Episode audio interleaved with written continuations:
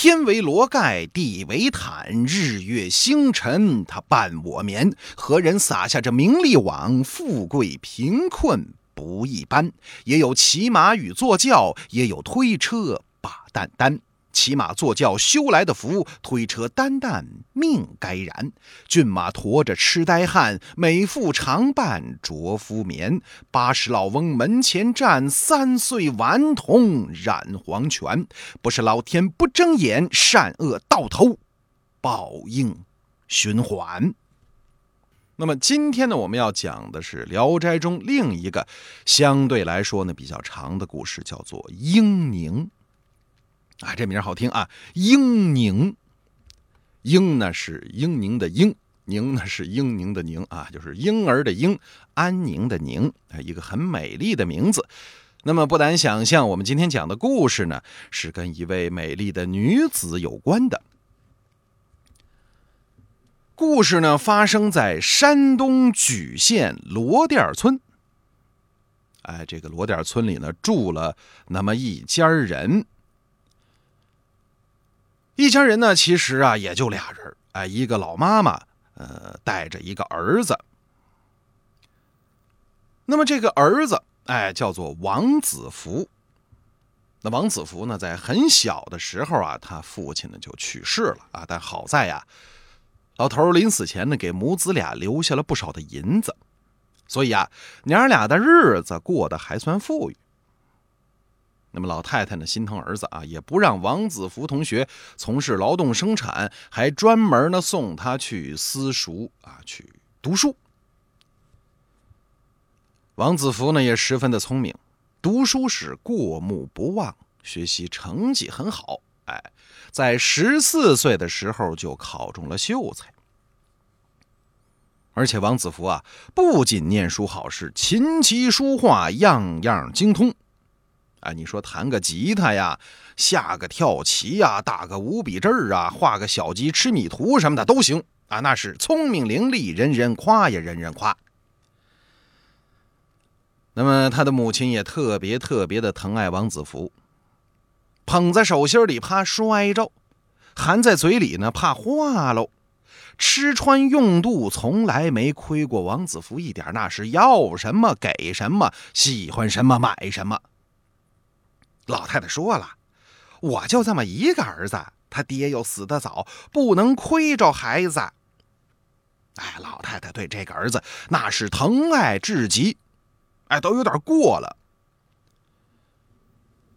那平时呢，他也不让王子福啊出门去玩啊，是比如说去什么郊外踏个青、郊个游啊，哎，都不让去。老太太她不放心呐，啊，万一让车撞着呢？啊，让鸭子踢着，是不是？千叮咛万嘱咐啊，可不能自个儿过马路啊，是不是？哎，要先看左后看右啊，那不能往这个没人的地方跑。反正啊，好多的规矩。那么王子福呢，虽然说，大门不出二门不迈嘛，有点夸张啊，但是呢，基本上也就是个菜鸟，嫩呐。那么在那个年代啊，兴早婚早育。哎，老太太呢，很早就给王子福定了一门亲事。定的是谁呢？哎，聘了同村老肖家的闺女为妻。哎，这老肖家的闺女啊，那是整洁朴素、勤俭大方，女工针织样样精通，穿鲁怀乐，美味可口，是个标准的贤妻良母型的女孩。那王子福呢？见过这姑娘一面，啊，也十分喜欢。虽然说吧，接触不多，但心里头知道啊，说这是我未来的老婆。他心里头呢，总惦记着，啊，就等和姑娘成亲。但可惜呀，姑娘还没过门呢，在一年冬天，就生了一场大病。那年头，医学不发达。抢救无效，死了。王子福心里头这个难受啊。过了好久，还是情绪低沉。那么再有人给他来提亲呢，他也没什么心情了啊，整天呢是闷闷不乐。那么这个王子福的母亲呀，看儿子这样，哎呦，那是瞧在眼里，急在心中。那么劝了儿子好几次，他也不听，效果不大啊。老太太没辙没辙的。那么正好赶上这一天，哎，是上元节啊，那也就是元宵节。咱们在之前节目中讲过啊，家里呢来了亲戚串门子，谁呀？哎，是王子福舅舅的儿子，姓吴，也就是老太太的兄弟的儿子，姓吴，吴公子啊，拎起来呢是老太太的侄子，哎，王子福的表哥。那么过节了，亲戚之间呢得走动走动。那么这王子福的表哥啊，和王子福岁数俩人差不多啊，都是年轻人，也有共同话题。王子福的母亲可就说了：“哎呦，太好了，我正发愁呢，快去看看你表弟吧。你也知道他那门婚事，难怪他这些日子心情不好。你得帮我劝劝他。”吴生一听，行了，姑妈，您放心吧，交给我了。哎，吴生。奔后院，王子福啊正长吁短叹。那么吴生呢就劝他：“哎呀，我说弟弟啊，这人死不能复生，你何苦这么折腾自己呢？俗话说得好，天涯何处无芳草，三条腿的蛤蟆不好找，这两条腿的人有的是，你不能这样啊，是不是？这姑妈年龄大了。”再为你操心，那可就是不孝了。行了，跟我走吧，哥哥我带着你出去逛逛。哎，说不定啊，能遇见个大美女。那么现在外边也热闹，散散心呗，比闷在家里强。啊，这吴生啊，嘴皮子好使，连哄带劝的。王子福一想也对，那出去看看吧，是不是？老待在家里也挺没劲的。哎，于是呢，就和表哥吴生二人呢就出了门。那么这上元节呀，是春节的最后一天啊，十分的热闹，这人也多，是灯也多。俩人一路走一路看，刚刚走到村外，忽然呢，迎面走来一个家丁模样的人，冲着吴生喊：“少爷，少爷！”吴生家的一个仆人，那么急冲冲的跑了过来，啊，连呼哧带喘的。哎呀，我说少爷啊，老爷请您回去了，家里来客人了，让您见见面，招呼一下。得，吴生得走了。他问王子福：“兄弟，你一个人行吗？现在可不安全呀，恐怖分子多呀。”王子福摆摆手：“哎，你放心吧。虽然我不怎么出门，可这里离我家也不远呢，还能出什么事儿？你就放心去吧，舅舅等着你呢，赶紧走。”啊，于是呢，吴生跟着仆人可就回去了。王子福呢，独自玩耍。嘿，只见这四处赏灯逛庙会的女子可很多呀。王子福觉得心情不错。哎，走走看看，看看走走，逛的差不多了。王子福呢，在路边找块平整的石头坐了下来，歇会儿。哎，看看这路来路往的各式女子，觉得哦呦，赏心悦目啊。那么正在这个时候，忽然呢，一阵银铃般的笑声吸引了王子福的注意。王子福扭头一看，哟，过来俩大姑娘。走在前边的女子大概十六七岁那么小姐的打扮啊，我的意思啊是大家闺秀的那个小姐的打扮啊，不是小姐的打扮，您懂的。那么走在后边呢，那个小女孩啊是丫鬟的穿着，哎，看样子是哪家的姑娘带着丫鬟出来逛庙会。就见这小姐，呵，长得漂亮。美丽，怎么形容呢？这么说吧，每个男人啊，心目中呢都会有一个梦中情人。那么见到之前呢，你并不知道啊，他到底长什么样子。但是当你第一眼看到他的时候，你马上就知道，哎，我的梦中情人就是他。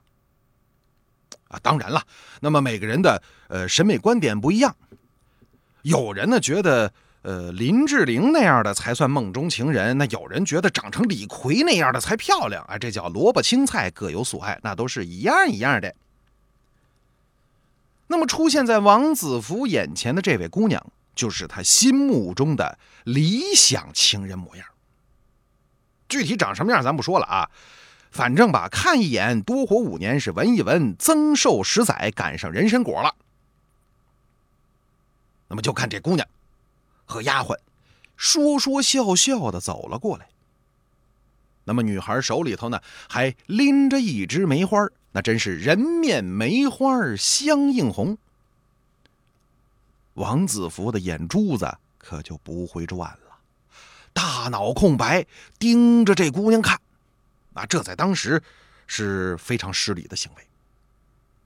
那么那姑娘呢，走到近前，忽然发现路边的石板上坐着一个年轻的公子，看外形倒是不错，白白净净的啊，眉清目秀。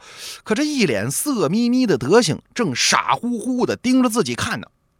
啊，那眼睛一眨不眨。这姑娘啊，扑哧就乐了。就见这公子也不警醒，还是忘乎所以的看着自己。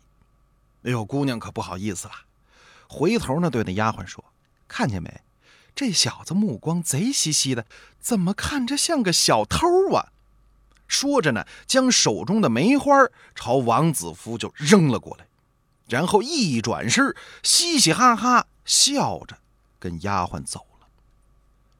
王子夫呢起身捡起这只梅花，呆呆的站立，只觉得鼻腔、胸口都是香气缭绕。也不知道是梅花的清香还是姑娘的幽香，只觉得心中惆怅。过了好久好久，这才像丢了魂儿一样，闷闷不乐的回了家。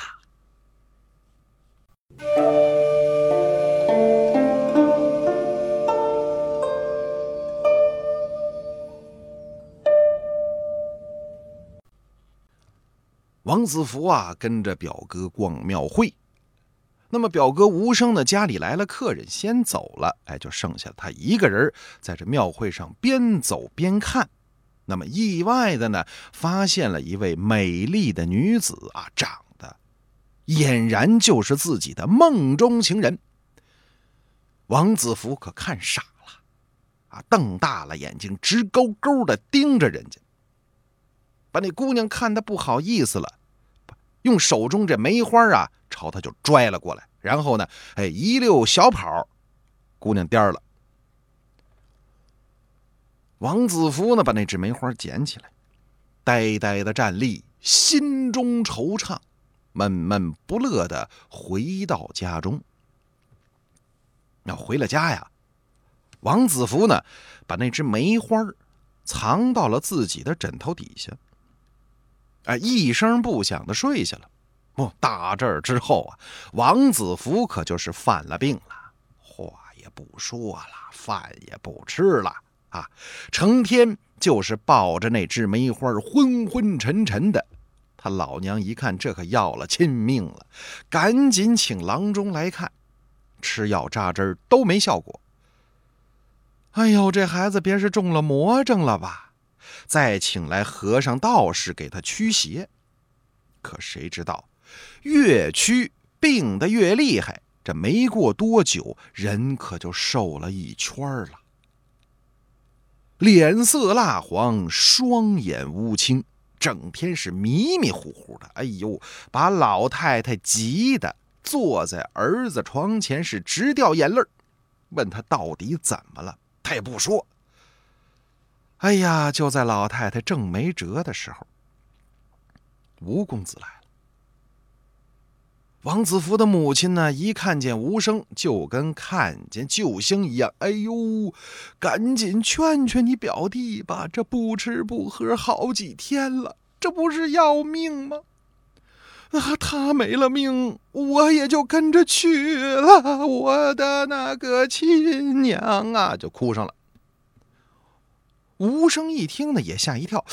这前几天逛庙会的时候还好好的呢，怎么就病了？还病入膏肓？哎呦，谁说不是呢？就是从那天逛庙会回来就这样了。吴生很奇怪呀，那天我家里有事先走了，表弟说一个人再逛逛，我想这还能出事吗？不行，我得去问问。当下呢，无声来到了后院，进了王子福的房间。王子福一看是他来了，哎呦，顿时双眼含泪呀。无声呢，赶紧走到跟前，哎呦，我的弟弟呀，你这是怎么了？这几天没见，你都快变成人干了，到底发生了什么事儿？跟哥哥说说，也许我有办法能帮你呢。说这王子福啊，对他表哥倒是不隐瞒，哎，一五一十的全说了是怎么怎么怎么怎么回事儿。哎呀，表哥呀，你可千万帮帮我，我这相思病真要命啊！你要是不管，我就得死。吴生一听乐了，好嘛，我的傻弟弟，你这也太痴心了，真是两耳不闻窗外事，一心只读圣贤书，这有什么难办的？你想啊，那妞啊，不是就那姑娘，她既然徒步在野外走，除了个小丫鬟，没有别的随从，这说明什么问题呢？哎，她必定不是什么大家闺秀，所以呢，这个追求起来呢难度不算高。如果她还没有定亲，那是最好；就算是定了亲，来，咱豁出去，多花点彩礼，估计也能拿下。只要啊，你别胡思乱想，安心的把你的病养好，这事儿包在我身上。我现在就去查访那女子的下落，好不好？王子福一听，腾的一下子就从床上坐起来了，这病就好了个七八成，催着表哥赶紧去查访那女子的下落。那么吴生出来之后呢，跟姑妈呀就说了：“哎，我表弟啊，为什么为什么得病？”临了就说：“您呐，甭管了啊，只要照顾好表弟，那么那姑娘的事呢，就交给我了。”哎，他呢大包大揽，啊，您还甭说，他还真上心。回去之后就开始四处探访那女子的下落。可说也怪哈，方圆百里之内都找遍了，这姑娘竟然踪迹全无，一点头绪都没有。吴生呢，暗地里和王子福的母亲说了：“哎呦，两个人一商量，都是大为忧虑呀。这姑娘找不到，王子福还得犯病，那只能先哄哄他吧，走一步算一步吧。咱们再说王子福，自从他表哥吴生哎答应帮他寻访那位女子。”这心情也好了，胃口也好了啊！这个整个人呢都恢复了正常，但是呢，就是等无声的消息，等的着急呀。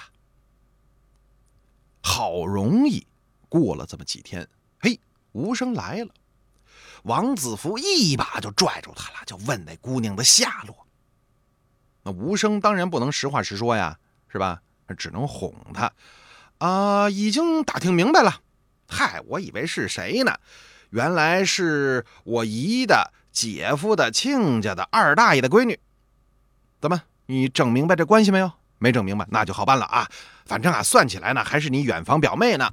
那么这姑娘呢，叫翠花，还没定亲。哎，你放心吧，把你的身体调养好，这事儿没有不成的，好不好？哎，王子福呢，一听这话。顿时是笑逐颜开，高兴。哎呦，表哥呀，你可真是我的救命恩人！哎，对了，这姑娘家住哪啊？吴生一听，这我哪知道啊？呃呃，就就就住在这个西南山中啊，离这儿有三十多里吧？哎，就就那地方。王子福呢，又再三嘱咐说：“你可得赶紧给我去提亲呐！”啊，别耽误了，是不是？万一让别人聘走了呢？那吴生是大包大揽的应承下来，然后呢，脚底板抹油溜了。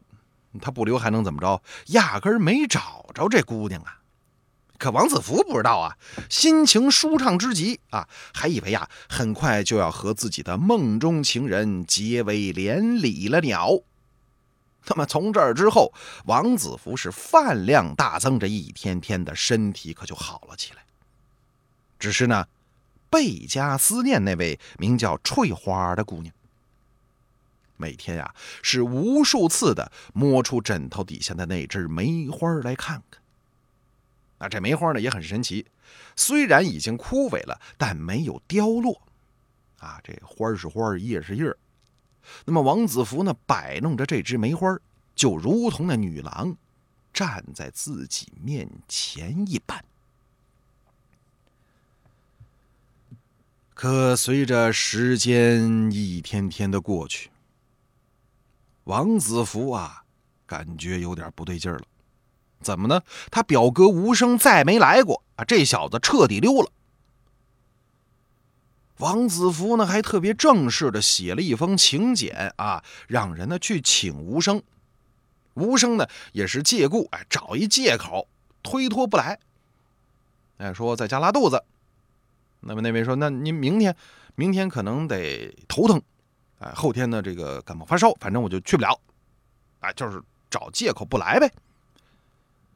王子福可郁闷了，又开始情绪低落。哎呦，他老娘担心呢，这又要犯病啊！这是急忙找人给他提亲啊，反正不管谁家闺女吧，赶紧结了婚拉倒啊，他也就踏实了。这每天太闹心了。可是每次呢，一跟他商量这事儿啊，王子福那脑袋摇得跟拨浪鼓似的，坚决不答应。除了翠花，谁都不要。啊，天天的盼着表哥无声给他带来好消息。可越等越失望，无声是音讯全无，也是他敢出来吗？一直就是骗王子福的。哎呦，王子福可憋不住了，我表哥是不是在忽悠我呀？他压根儿没去找，或者是没找到。转念一想，得了，我还是自己动手丰衣足食吧。不是说翠花的家离这儿只有三十里路吗？何必仰仗他人？我自己去找不就行了吗？当下，他把那只梅花掖到袖子里，也没告诉老太太，自己一个人出门寻找翠花去了。王子福啊，一个人孤孤单单的走着，也没地儿问路，反正就朝着这个西南的方向走。哎，大约走了三十多里。眼前还真的有一座山岭。只见乱山重叠，满目葱绿，令人神清气爽。那么山中呢，静悄悄的，没有一个行人，只有弯弯曲曲的山路，无声的伸向着大山的深处。王子福呢，迈步进了山，走了一会儿。远远的望见这山谷之中，就在那丛花乱树里，嘿，隐隐约约的有个小村庄。王子福高兴啊，哎，有人住。那么他就顺着这个山路下去，进了村子。那么村里的房屋呢，倒是不多，哎，都是茅草房，但非常的干净整洁。朝北呀，有这么一家哎，跟其他的房子不同，这院子内外呢种了很多的树，大门掩映在这丝丝的垂柳之中，而墙内的桃花、杏花开的是繁盛茂密，中间还夹杂着几棵修竹，野鸟呢在花丛中欢快的鸣唱，嘿。真是别有风味儿。王子福呢，以为这是谁家的花园哎，也不敢贸然进去。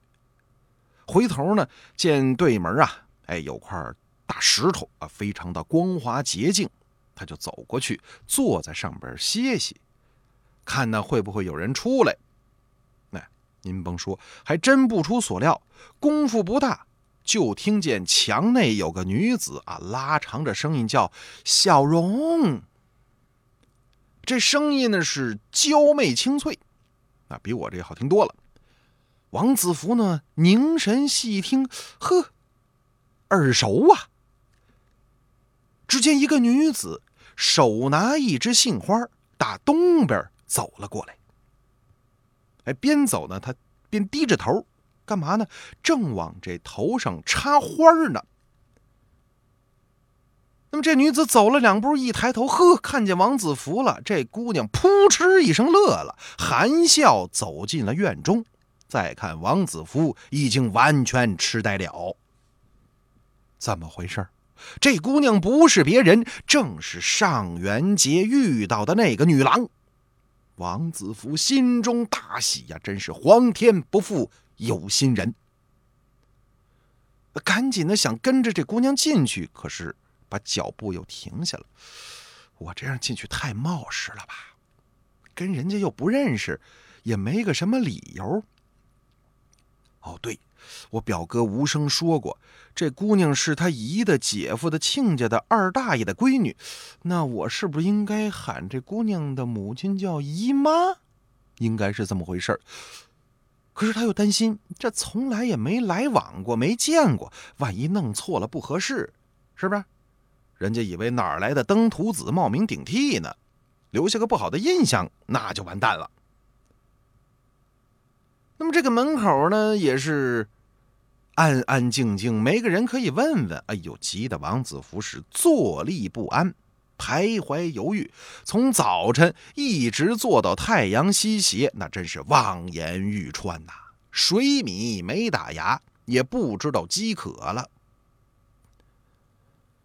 就在他急得跟热锅上的蚂蚁一样团团转的时候，忽然呢。这院门吱呀的一声开了，一个老太太扶着拐杖，颤颤巍巍的走了出来。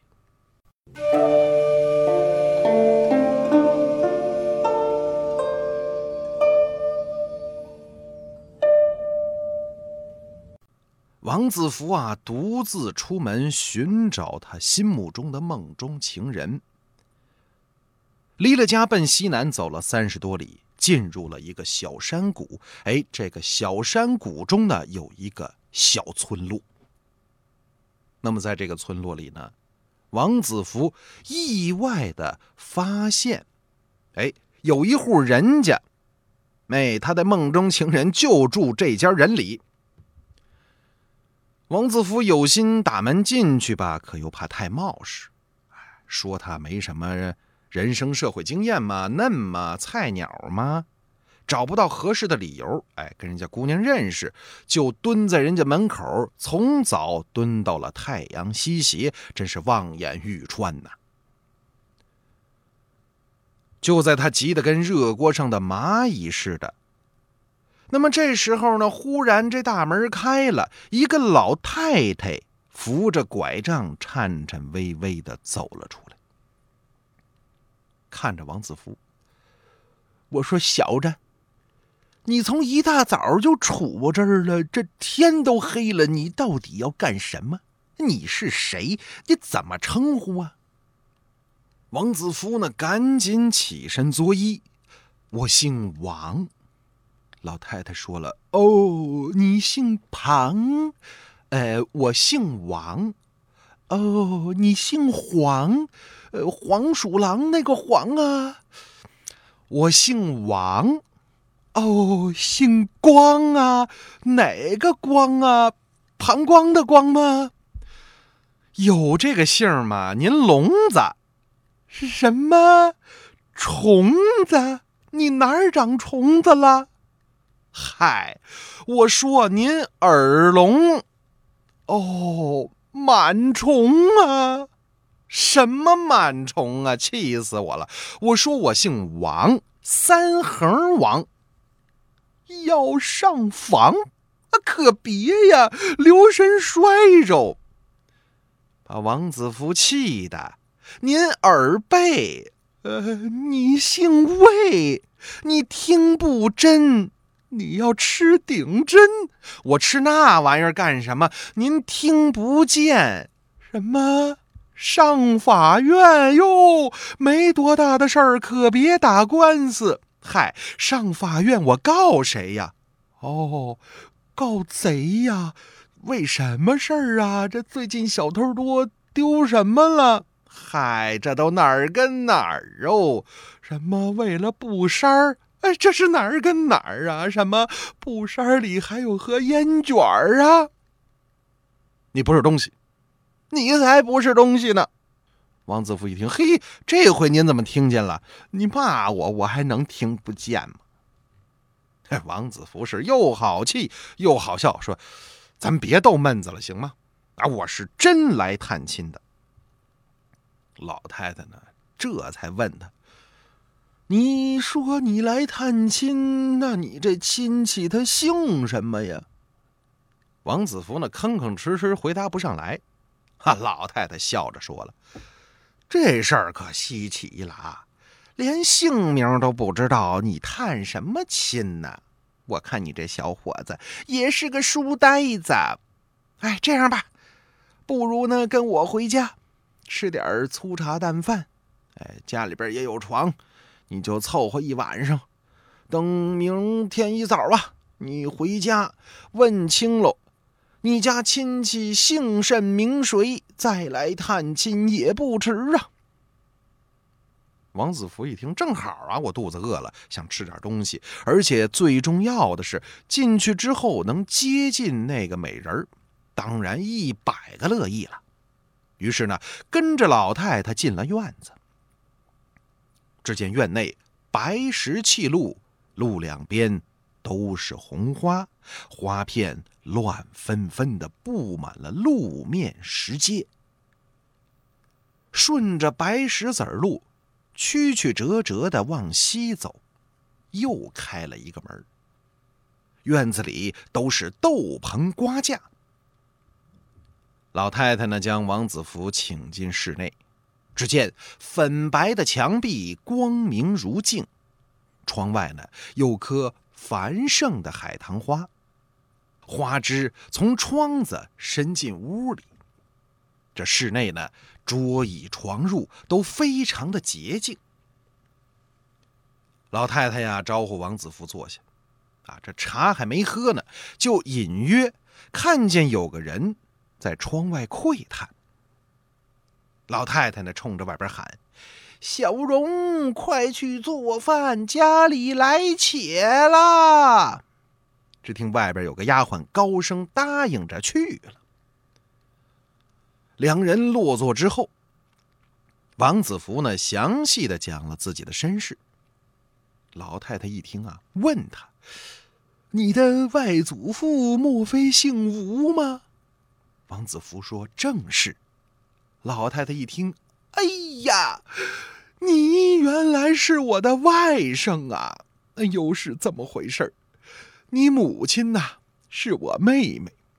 这些年来呢，因为我们家穷，又没个男人顶门立户，所以很少跟你们家来往，渐渐的也就断了音讯。哎，这外甥都长这么大了，我还不认识呢。说着。这老太太的眼泪可就下来了。王子福也是倍感惊奇，真是我们家亲家呀！哦，原来是姨妈，我这次来就是探望姨妈的。呃，这急匆匆的出门，都忘了问我母亲、呃姨父的姓氏。老太太呢，叹了口气，说了：“哎，我们家姓秦，我这一辈子也没生养。”有个女儿吧，也是老爷的妾室生的。后来老爷去世了，那个小妾就改嫁走了，把女儿留给我抚养。这孩子呢，人倒是不笨，只是缺少教训，这整天呢嘻嘻哈哈，没心没肺的。哎，过一会儿呢，我就让他来见见你啊，你们兄妹呀也认识认识。王子福呢和老太太两个人呢闲聊了一会儿，哎，丫鬟已经准备好了饭菜，端在桌子上。老太太一个劲儿让王子福多吃，哎，招呼的是特别的热情。吃完之后呢，丫鬟收拾了餐具，老太太吩咐了，说：“呃，去把宁姑叫来。”哎，丫鬟答应一声去了。过了时间不长，王子福呢，只听见门外隐隐约约的传来了一阵笑声。老太太喊了：“英宁，你姨表哥在这儿呢，快进来见见呐！”门外的女子呢，仍然是痴痴的笑，啊，就是不进来。后来呢，还是丫鬟把她给推了进来。哎，这女子一进屋，王子福就认出来了，正是让自己魂牵梦萦的那位姑娘。进屋之后呢，这姑娘还捂着嘴笑个不停。老太太呀，皱着眉头：“哎呀，有且在，你嘻嘻哈哈的，这什么样子嘛？”姑娘呢，强忍住笑。哎。王子服啊，赶紧站起身来，向姑娘深深的一礼。老太太说了：“这位王公子啊，也不是外人啊，是你姨家的孩子。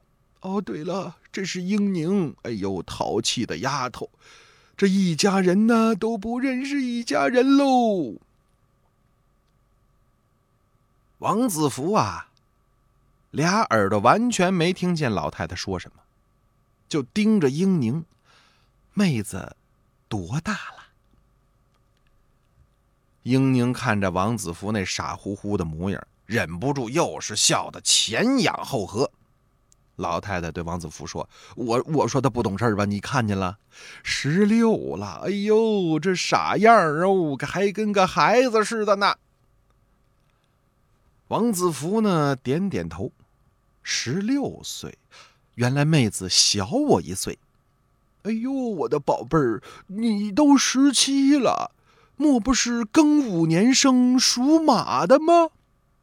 王子福呢点头答应。老太太又问：“呃，那我外甥媳妇儿是哪家的？”王子福说了：“您外甥有媳妇儿没有？”老太太一听啊，是连连的摇头。哎呦，这可不像话呀！像我外甥这样的相貌，怎么十七了还没娶亲？你这是晚婚呐！啊，英宁倒是也没婆家，你们俩还挺般配，可惜是内亲。哎，这个中国古人呢讲究内亲不通婚啊，也就是说，母亲这边的亲戚啊，像英宁这种情况呢，姨妈的女儿是不能通婚的啊。有些地方是讲究这样的风俗的。听了这话，王子福呢低头默默不语，只管盯着英宁看。啊，那小丫鬟呢，把嘴呀凑到英宁耳朵边上，悄悄的说了：“小姐，您看呐。”这小子目光贼兮兮的，一点都没变。英宁听了之后啊，又是放声大笑。一看老太太那脸色，赶紧用手捂住嘴，一拉丫鬟走，咱们去看看那棵桃树开了没有。站起身呢，迈着小碎步跑出去了。刚到门外，王子福就听见一阵纵声大笑，啊，实在憋不住了。老太太呀，摇摇头。也站起身啊，吩咐啊仆人，呃，去抱床被褥啊，给公子呢整理整理床铺。又对王子福说：“外甥啊，你来一趟不容易啊，就在我这住个三五天吧，慢慢再送你回去。我这儿呢也有几本书，你可以看一看啊。如果觉得闷，那屋子后边啊有个小花园。”可以去消遣消遣。王子服一听，喜出望外呀，能有这么一个亲近英明的机会，那是求之不得啊！当即欣然应允，他可就住下了。